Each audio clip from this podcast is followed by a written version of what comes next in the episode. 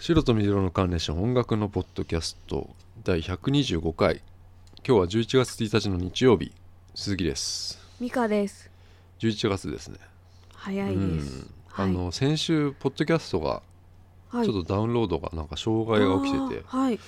あの今はもう全部聞けるようになったんであなんかねサーバーの仕様が変わっててねなんかよくわかんなくなっちゃったんだけど、はい。うん。今日も曲の方から聴いていただくんですけども、うん。はいモデルエアロプレインズで「ディープ・イン・ザ・プール」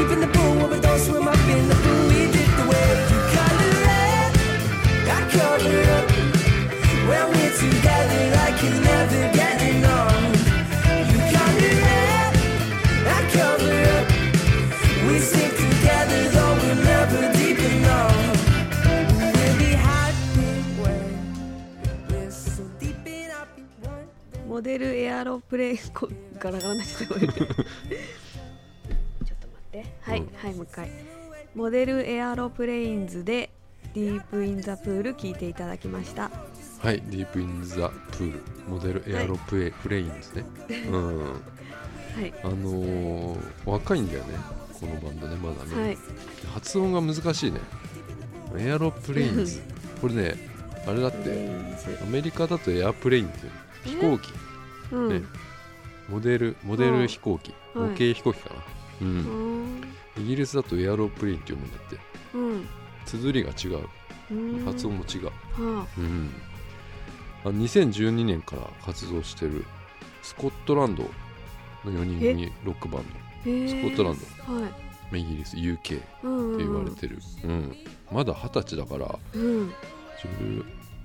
1718でやってたのかな？から始めてるのかな？すごい。うん、であのまあ曲がさこう UK で結構今流行ってるような音楽というか、サビが結構なんていうのキャッチーでうん。ガツンときてさうん。聴きやすいんだけどさ、うん。うん、あの他にもねあの今かかってるやつもそうだけどいい曲あるんで、はい。iTunes とかで、まあ、視聴してもらいたいなと思うんだけどはい。あの T, T in the Park っていう結構大きなスコットランドのね、かなり大きなフェスにも出てて、あのザ・ビューっていうはいバンドのオープニングアクトとかも務めてたりとか、ううん。ん。あの UK のインディーズの中ではかなり知名度があると、上がってきてると、はうん。あのなんかミュージックビデオとかうん。ライブの映像とか見てんだけど、かなりこうちょっと都会っ子っぽいなって思うんだけどうん。ね、うんうんうん。うん。うんあの今多分女の子とかから支持あるんじゃないかなこういうバンドは結構、うんうんうん。うんまあ結構メジャーになってくる可能性は高いね。はい。うん。ということでモデルエアエアロプレインズの紹介でした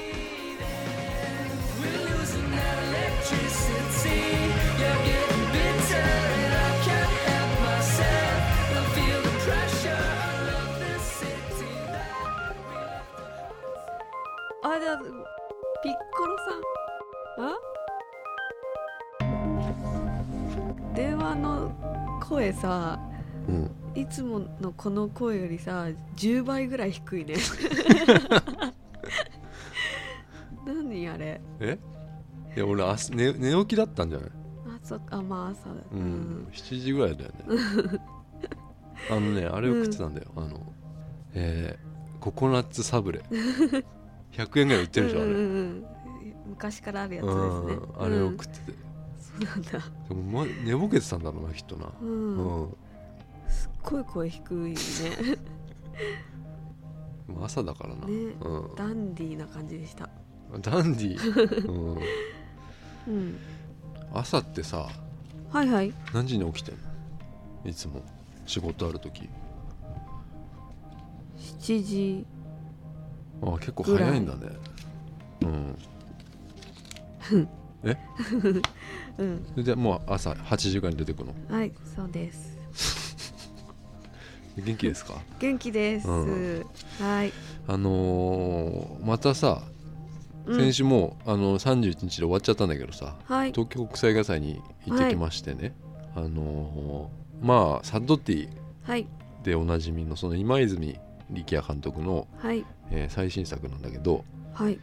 えーまあサッドティ美香さんも見たよね。はいあのー岡部さん、はい。主演の岡部さんはねポッドキャスト来てもらったりとかして、美香さんがなガチガチの ガッチガチの回うんで緊張しました。はい。ほぼ喋ってない回で。ねはいあでグレグレー行ったんでねあの後ね、そうん。の後はい行きました、はい。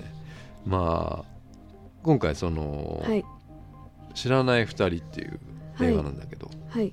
まあ、楽しみにしててあのーなんだろうな、うん。映画監督とかさまあ音楽ミュージシャンでもそうなんだけどさ、うん。あのこの人はこういう映像とかさ、うんうんうん。こういう音楽みたいなの。はい。でこうすごい安心するんですよ、ううん。んあのーほっとするのがうん。いいかなと思って今泉さんのか、作品はさ、うんうん。でまあちょっとねあのまだ公開とか結構先だと思うんではい。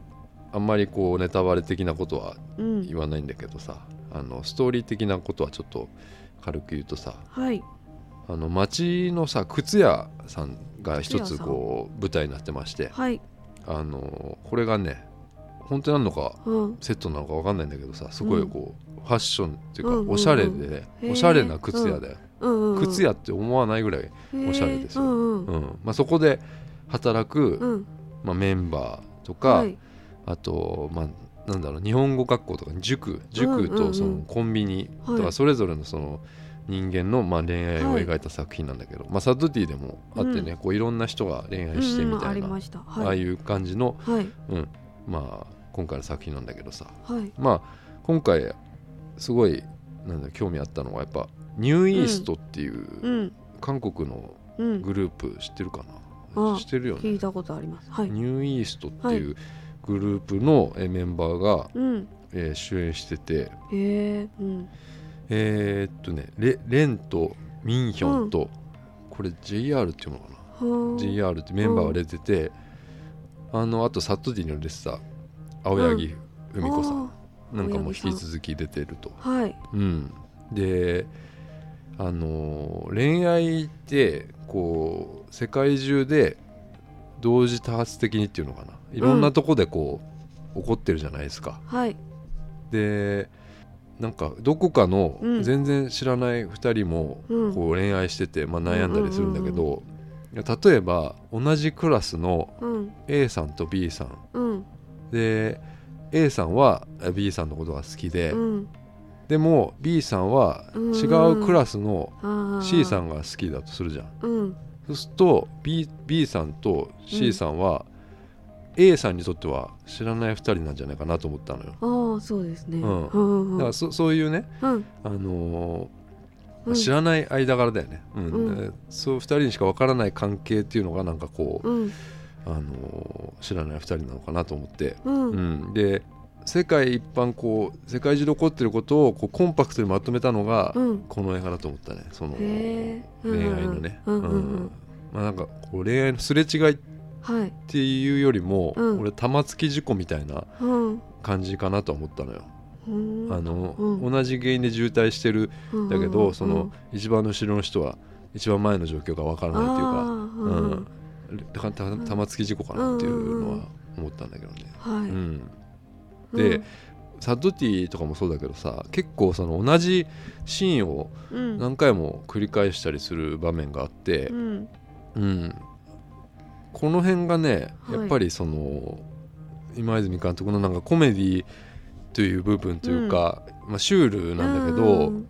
で観客にね外人の人がいっぱいいたんだけどは外人さんはやっぱりなんかそういうところですごい爆笑してて、で それがもう結構ハマっちゃってて、最後まで。うんうん、うん。面白かったですよ。あのあと青柳さんの演技がはい。やっぱ外人さん的にツボだったみたいで、うん。これが演技なのかちょっと分かんないんだけど、うんなんかを言われた言われて言われて、その挙動不審になるシーンとかあってね、うん青柳さんが、はい。でちょっと目が泳いだりするのよ、うん。それがねもうすごいこう、面白いっていうか些細な部分の演技がさ、ううんんこれは癖になるなと思って。うん。はい。そうね。まあでも、うん、サッドティ見た人とかはやっぱりうん。間違いないんじゃないかな、ううん。んその韓国のアイドルは日本語で喋るんですか？日本語なんだよね。あまあー。ああの途中でねもう完全にその韓国人同士がうん。喋ったりするシーンがあるんだけどそこはもう日本映画ではないような感じになる。ああそうなんだ。韓国映画みたいな感じになって、うんうでも日本語うまいのかな？やっぱみんな勉強するんだよね、うん日本、ね。韓国のグループの人たちはね、うんどうですか K-POP 好きじゃないですか、K-POP 好きです。ニューイーストは知らないの？なんかちょっと知らないですね。ちょっと自分のあれと違う若い子ですよね多分。若いのかな、うん。そっか。なんだっけ？何が好きな何が好きなんだっけ？私 2PM あです。2PM か。2PM より若いのかな、若結構いろんななんかうん賞みたいなの撮ってたけどね韓国の音楽のやつ。うん、まあそっか。うん。久しく映画館行ってないので。行ってないんだ。はい。そっか。知らない2人良かったですよ、うん。はい。あのーさはい。イギリスとはいアメリカのはい。音楽はい。についてですね、うん。今ちょっと勉強してもらってるじゃないですか。はい。うん。これ勉強なんですよ、あ勉強してます。はい。うん、はい先生。はい。で はい。あの先週もねはい。あのこれはイギリスこれはアメリカみたいなはい。ことをいろいろこう見見せながらうん。あの美香さんに勉強してもらってるんですよ。はい。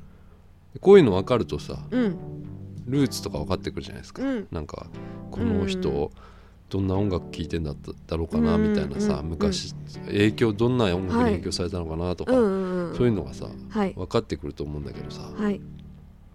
あの俺ね、はい。まあ前も何回か話してんだけどさ、はい。一番自分のその音楽にハマったのがうん。高校ぐらいでさ、高校の入った時で、それがクラスでねうん。あの聴いてる音楽で、グループが分かれてたんですよ。うんうんでうちのクラスってもう3年間うんはい。みんな同じクラス。えー、で三年間。もう1クラスしかねえんだ。高校のその俺のクラスっていうえー、うん。がさ。はい。で席替えもなくて、えー、うん。ずっと同じなのよ。で、まあ、スポーツ学校だったから、うんうん。まあ、厳しいんですよ結構その辺はさ、うん。でそういう音楽聴いてたグループがうん。分かれてて、うん。まあ、1個は j p o p グループ、はい。うん。でもう1個がアメリカグループ、うん。でブリッドポップグループ。これはうちら、うちら、うんうんであとジャパンインディーグループっていうのがあって、うん、いっぱい。じゃうん。まあ大体4チームぐらい4チーム。ぐらいあありますよ。う、うんん。で、うん。まあ結構さ主にその、うんブリッドポップチームっていうのはもううん。うん4人しかいないんですけど、あ四人なんだ。ええ。うんうん。で主主にその、はい。アメリカグループとうんすごい対立してまして、あーうん。でうん。当時その流行ってたものっていうと、はい。まあ97年98年ぐらいですかね。はい。でアメリカはやっぱグリーンデーとか、うん。ウィーザー、うん。ニまあニルバーナうん。うん、コーンとかレイジとか、うん。レイジ・アゲンスト・マシンとかそういうなんだろうそういう音楽です、はいでイギリスはやっぱブリットポップうん。全盛で、うん。まあ先週見てもらったけどさ、うんうん。今週か、い。リブ・フォーエバーっていうのをね、はい。あの DVD 貸してさ、はい。美香さんに見てもらったんだけど、うんうん。このもうイギリスの国旗がもうボンと出てる、うん、出てる。はい。イギリスの国旗。これあのブリットポップの、うん。えー当時のそのブリットポップの人たちがうん。今、今何を思うのかみたいなのをこれで結構語ってるわけで、だからこれこれ見てもさ、うん。分かんなかったでしょ？うん難しかったです。うん。誰が誰かもう分かわんないかんないからなんとなく見てたけど。うんまああのオアシス、はい、まあ、オエイシスだよね。オエシスオねエシス。オエシスととブラ。ブラーですよ、うん。ブラーね。ブラブラブラーじゃないからね。ブラブラーだからね。ブラこれもう何回も注意したからね。ブラアメリカチームにしにさ、うん。うん、ブラーなの、ブラうん、はいブラ。ー、うん、うん。これがまあその DV フォーエバーに入ってるとその DVD が、うん。うん。まあねオエシスブラーっていうのを筆頭にブリットポップっていうのは独自のねカルチャーを築いてたんですよ、うん。これはもうみんな知ってると思うけどねそのね、うん。うんブリットポップ、うん。でやっぱアメリカ側に言わせると、はい。やっぱこんなのもう全然ロックじゃないっていう言われるわけですよ、うん。大体もう口論口論となるとやっぱもう超ダサくないっつって、うん。もうブラー、うん。ブラーのあのカントリーハウスとかうん。もうギャグみたいなことを言われるんですよ、さっきはい。聞いたでしょ、うんあのカントリーハウス、うん。ブラーの、うん。あれはうん。やっぱりアメリカ側からしたらうん。ダサいんだよ。えー、もうん。全然もうロックでも何でもないでもギャグにしか聞こええないみたいなことうをん言われるわけですよ、うん。でまあ俺らはうん。ブリットポップ側は、なんていうのかな。守らなきゃいけないわけですよ。その自分たちうんのチームというグループをね、うんこのブリットポップを守らなきゃいけないから、うんうん。あのアメリカ側の音楽をまず聴かないってことがうんうん。暗黙の了解みたいになってって、うんでもしそれがうん。聴いてるのがバレたら、うん。まあ、波紋になるわけですよ。うん。でまあアメリカの音楽はさ、はい。まあ、攻撃的ですよ。うん。ギターの音一つとってもはい。重み全然違うし、うん。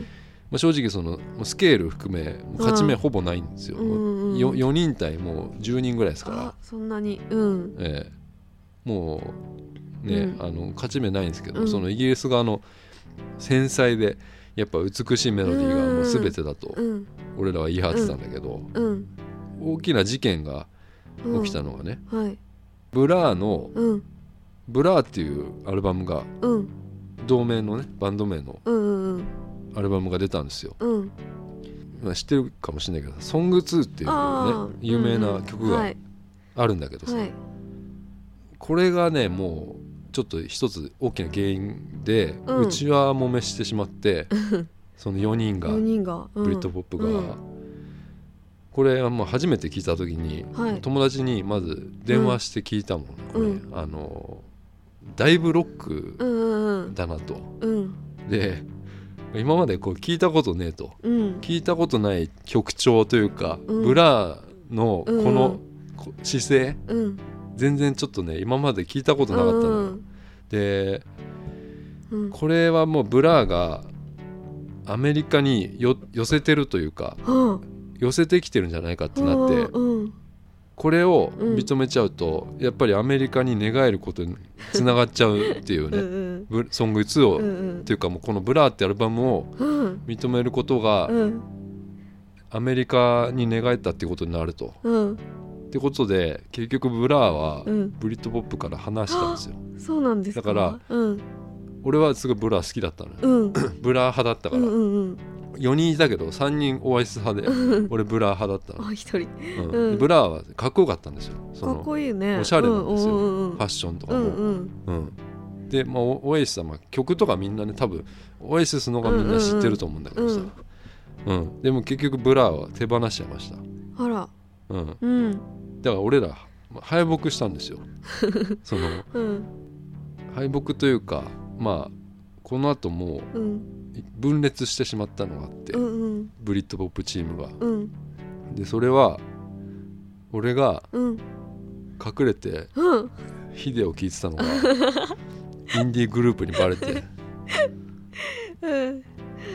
散々それをねうん。いじられて、うんイギリスグループブリッドポップグループが分裂してしまったっていう、うん、ここれがもう俺らのブリッドポップの終焉だったなと思って、うん、火で聞いてたんだ。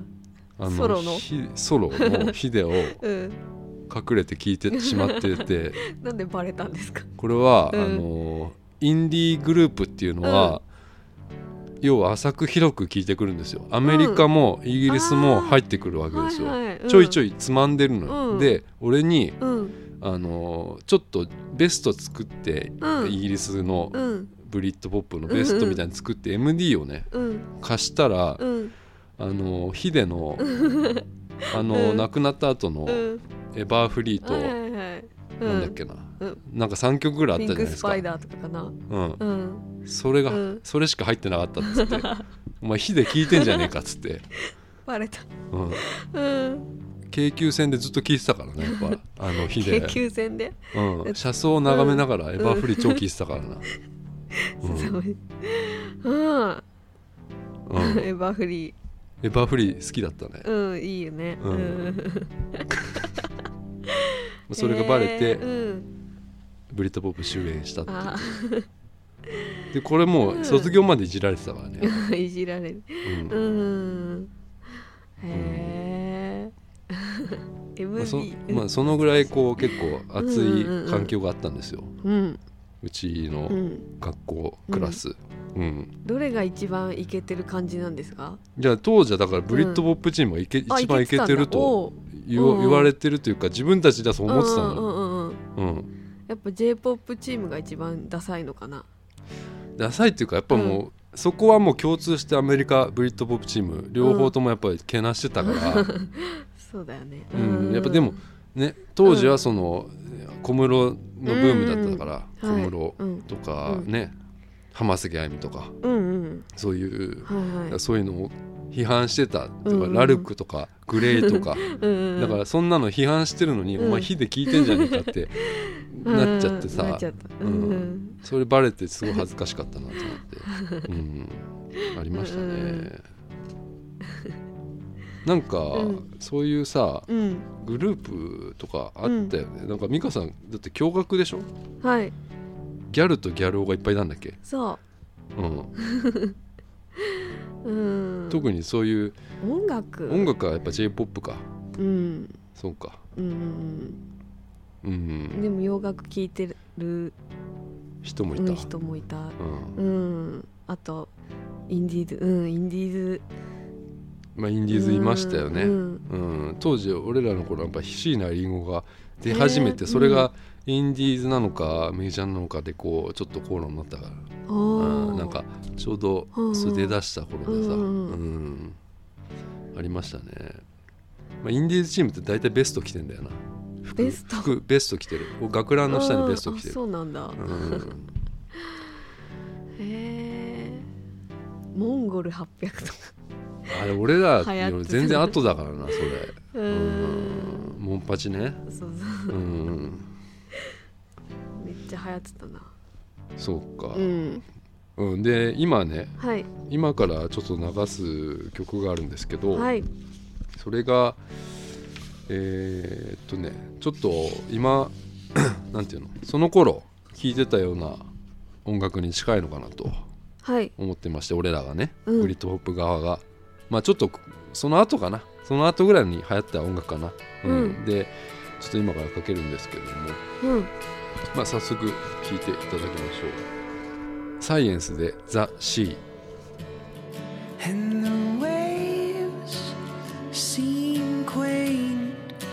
Ones we take.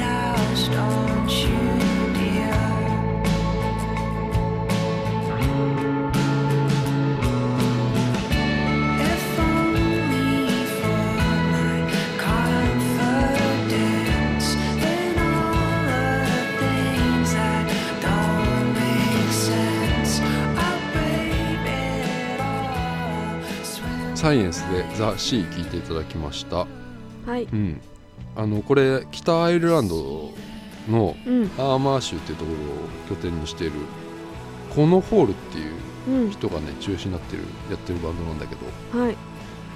あのイギリスやっぱ音楽はさこう叙情的だよね。なんか物悲しいというか、うん。うん。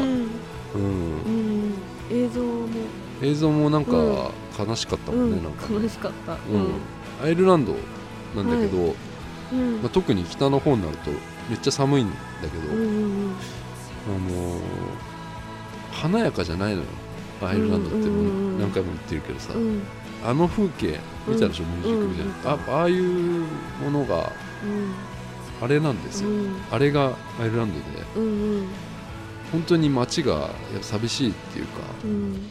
みんなどこにいんだろうってぐらいうん住宅あるけどうん。人気が全くないんだよ、へー。でなんだろうな。休み土日でもいないんですよ。街にはいるんだよ。うん。街にはね多少いるんだけど、うん。そのダブリンだけにはいるんだけど、うん。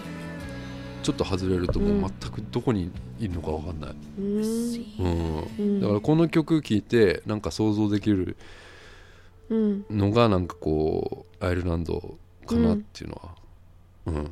うん。思いますよ、うん。はいそういうのが非常によく出てるなっていうバンドだと思いました、うん。うん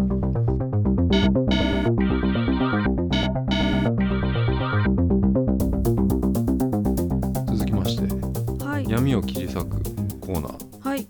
えー泥のような学生生活を送ってきた美香さんに甘く切ない映画や音楽に触れていただいて光を取り戻してもらうというコーナーになります、ウェブサイトにもテキストテキスト版があるので、えー今までの闇切り裂く気になった方はチェックしてください。はい。元気ないよ、あじゃあうん。そんなことない。そんなことない。うん。うん。まあ疲れてるかねいえいえ。11月もね年末ですしね、えー今週見てもらったのははい。ホットロードですね。はい。能年玲奈主演の映画。うん。えー集英社の少女漫画の、なんだろう最速で100万部到達。全4巻で700万部。モンスターコミックが原作になってるやつです、知ってました？いや知ってましたよ。その少女漫画だっていうのは知ってたけどさ、うん。うんまあ、映画も、まあ、見てはなかったけどうん。なんか気になってはいましたね、うんうんうん。えー作者は、えー、紬拓っていう人なんだけどね、はい。うん。えーストーリーちょっとだけ。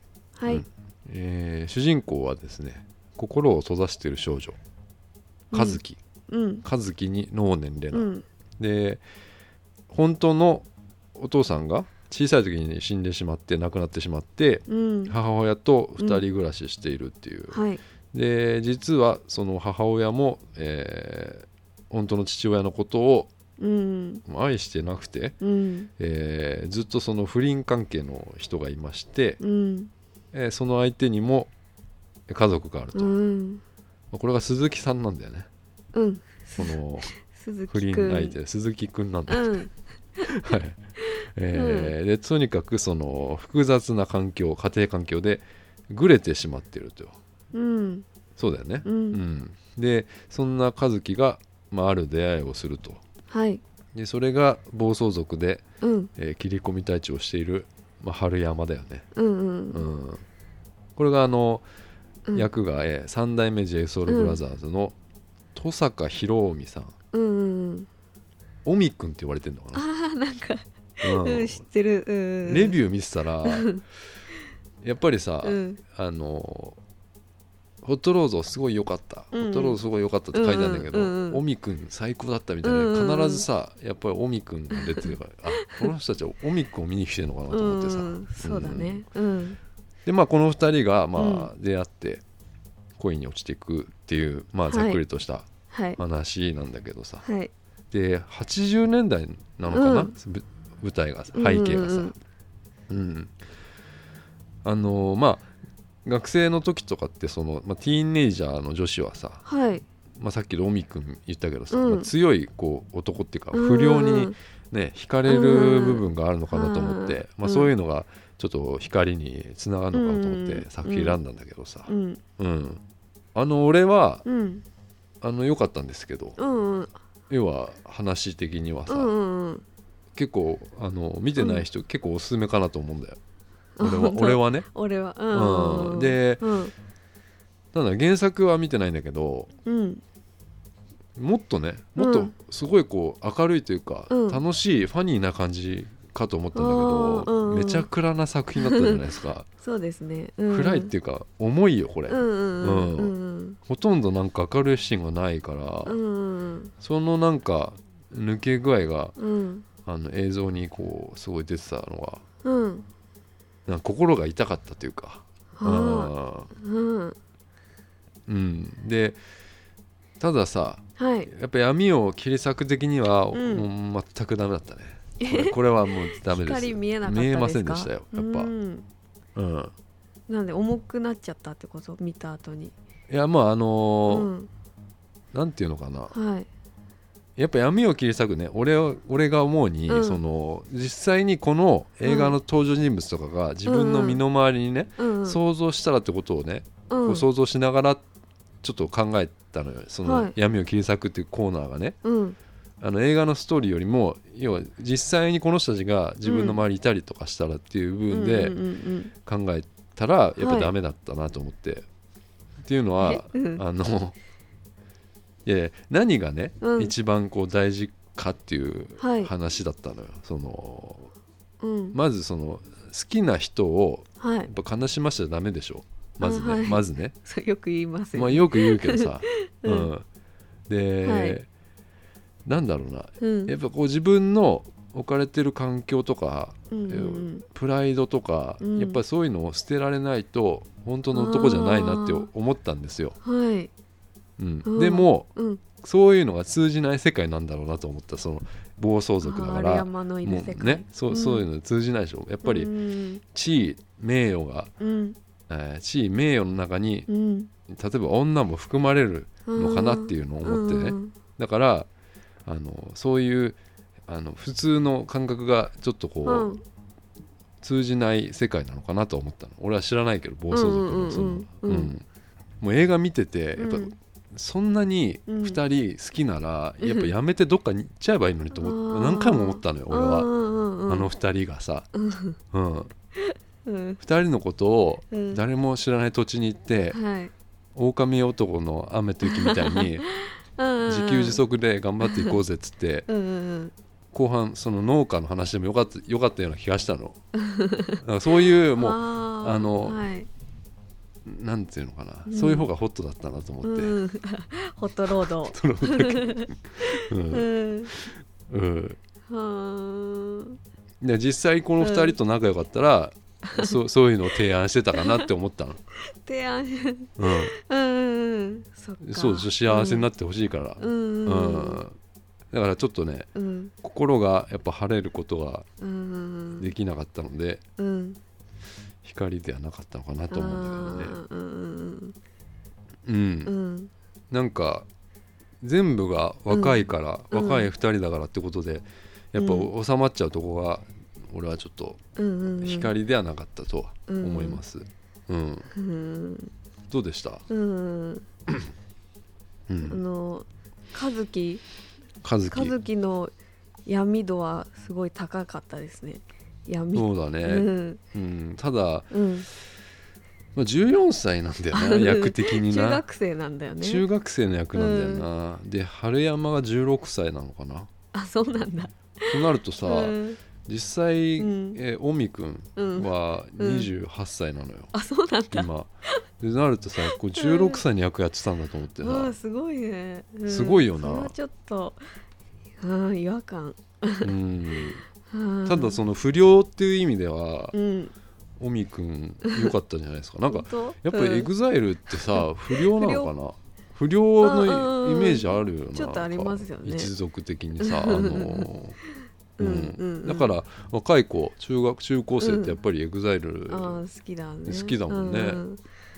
うん。うん。さそのオミくんさ、うん。かっこいいとされてるじゃないですか、まあまあまあうん。まあパッと見かっこいいかなと思ったんだけど、うん。なんかあれ？っていう時 結構あって。ああなんか。なんだろうな。どうなのどうなんだろうね。あれかっこいい部類あではない？れはかっこいいと思ったけどよく見ると。イケメン風というあかあああそっか。うん。うんそうかうん、うん、でもさあのセリフいいよね何の何の？セリフ。あのねやっぱこういうさ、うん。こういうこと言われたいのかな 女の子って。言われたいと思マジで？ああそう。うん。あのなんかのーねんちゃんとさうん。友達がさはいはい。ナンパされて連れ連れ去られて。連れ去られて隠れててこう助けに来てくれるじゃないですか、それでかその助け出した時の第一声がたうん「なめてんのかてめえ」みたいなあーかっこいいと思ってやっぱあかっこいいの？かっこいい。いそういうじゃあ美香さんも、うん。その強いというか、うん、うん強い男のがいいってこと？なんか強い男好きなの、うん。その なんなんていうのこあのじぶっきらぼうな感じじゃないですか？の江戸っ子だよね。江戸っ子？江戸っ子なの？江戸っ子ではないか、うん。だってなんか最初からさ、そのうん強気だったじゃん、うん。強気っていうのな、うん。なんだろうなこのオラオラだったよね、うん。男がね、うんちょっといいよね。俺の女になれよみたいなさ。あそれは別にうん。うん。うん。あのうん。おばさん、このうん。おばさんあのなんだっけあ。の、えいらないならもらーってっ俺がもらっちゃうよっててっちゃうよ あれもいいね。よかったんじゃん。うん、あとねしょうがねえから一緒に住むっていうのも、ああれもいいな。うん。あそうなんかこれシャイだよシャイ。うんあオミ君は。はあシャイな男だよ、あうん。うん。照れ隠ししてんだよ、うんそうだね。ううん。んあじゃあそういううん。男的にはうん。結構良かったと。そのいいの？良かったの？うんその映画的には。セリフがね。セリフが良かっただけ、う うんん作品的にはどうだったんですか、うん。普通。普通ですか？でもさ最後に 尾崎のはいはい曲はい。オーマイリトルガール最高最高だよあれ。あれめっちゃ合ってたねこれね、うんあのー作品いにやエンディンーグにさ、うん。それ歌詞をイメージして、あの映像を撮ったのかってぐらい合ってたね。うんうんうん。うん。そっか。うん。俺でもなんか一個さやっぱ病院なんか連れてくシーンがあったんだけどはい。和樹が、えーなんかパニックっちゃってなんかうん。部屋でさ、うんうんうん。であんなどうなったのかよく分かんないんだけど症状が分かんなかったんだけどうん。叫び出しちゃってさ、うんうん。なんかパニックになって、うんお母さんがうん。病院に連れてくシーンがあったのよ、うんうんうん。あったよね。なんかせ背負ってさおぶってさ、うんうんあれはさやっぱ救急車の方が良かったよね。あそう。普通に考えたらあさそこ？うん。うん、そこ気になったんだ。気になった。なんなんか美香さんの今着てる T シャツが気になるんだけど。これこれね、うん。なんだそれ？はい気にしないでください。なんて書いてあるの？え？マンボウって書いてあるよ。マンボって書いてありますね。はい。めっちゃ気になるんだけどなあんか、そうん。うん。犬犬なのかな、うん。うん、ね。えまあそっか。ホットロード。うん。どうでした、何点ですかね？これ2 2ただ尾崎効果で3尾崎ポイント上がりました、うん。3 3俺も3だな。うん。3です。うん。ホットロードは3です。はい。はい。エンディングですはい。今日はあれでしょ？岡村ちゃんこの後行くんでしょ？そうです。岡村ちゃんのライブです。 Zepp。ダイバーシティ。ダイバーシティ。ううん。んいいですね。ね。俺はちょっと行けないんだけど。ううん。んあのーさ。はい。あのこの前あのちょっとまたツイッター見てたらさ。はい。美香さんがさ。はい。俺になんうかん先生は私が遅刻しても怒らないし ドラクエとかイギリスとアメリカの音楽のこととか真剣に教えてくれてうん。すぐに何でもできるからうん。マジリスペクトって書いてあるんだけどうん、それなんか読むとは恥ずかしいね。うん。あのねうん。先生は私がうん。怒ってんの。遅刻しても怒ら怒らないしって書いたつもりでしょこれ。うん。これ遅刻になってんだよな遅考？刻遅刻になってっから、うん。先生は私が遅思考しても何？なんかエロいことしても怒らないしみたいなことになってんだよ、何？何？何？えそえ本当？うん、全然知らなかった。遅刻じゃないねこれね。え、うん。何？何？遅刻っどれ？てどれ？遅刻になってんだよこれ。遅刻あ本当全然知らなかった。間違ってんなごめんなさい。ごめんなさい。うん。あ。常が甘いなと思ってそうだね。うん、しかも今も今まで知らなかった。うん。まあ、いいんだけどさ。いや俺もう見て分かったけど、うん。言わなかった、全然わかんなかった。うん、じゃあ直します。いいよもう治んないよ、あ直そっか。じゃあうん、け消す？いいよ消さなくて。別にいいんだよ。もう、まあ、大体もう遅刻遅刻。遅刻です。うん遅刻ね。う、うん。んああすごい知らなかっそう。でも俺こうやってすぐ甘やかすからたうん女性がダメになるってよく言われるんだけど。あそう。あ。ーどんどん甘やかしちゃうっていう。う、んうん、いいんだけどさあの、うん。うんあと一個さうん。ちょっとさポッドキャストをね、はい。あのちょっとダウンロードできなかったからさ、うんうん。いろいろこう聞けるように試してたらさ、はい。や聞くじゃん前のやつとかさ。うん。俺一個ねちょっと美香さんに謝んなきゃいけないことがあって、うん。ま、前に 前にさうんあのなんか子供欲しいとかうん。結婚したいみたいなうん。話した時あったじゃないですか、はい。これ何回か忘れちゃったけどさ、はいはい。で美香さんに結婚したいのかって聞いて、うん。聞いた時結婚したいって言って、うん。これ理由がねうん。覚えてるこれ、うん。なんつった？今を変えたいからってああ、うん。そう言って言った時に俺が、そ無理無理そんなん無理っつってさ、う うんそんな理由じゃもう絶対無理だよってうん。言っちゃったんだけど、ねちょっとあれ申し訳なかったな なんで？うん。なんかうん。ちょっと結婚の理由とか、うん。それ完全に人それぞれだから俺がそんなこと言う、うん。あれはなかったなと思って、あそう。うん、そこだけちょっと申し訳なかった。でなんかちょっと武器になっちゃったなと思ってなんか、ううん。ん、それはもうちょっと自由だから。うん。全然変わりたいならうん結婚していいんじゃないかなと思いますよ。はいわかりましたうん、あこれはそちょっとすいません。ういえいえうん全然終わりますかね。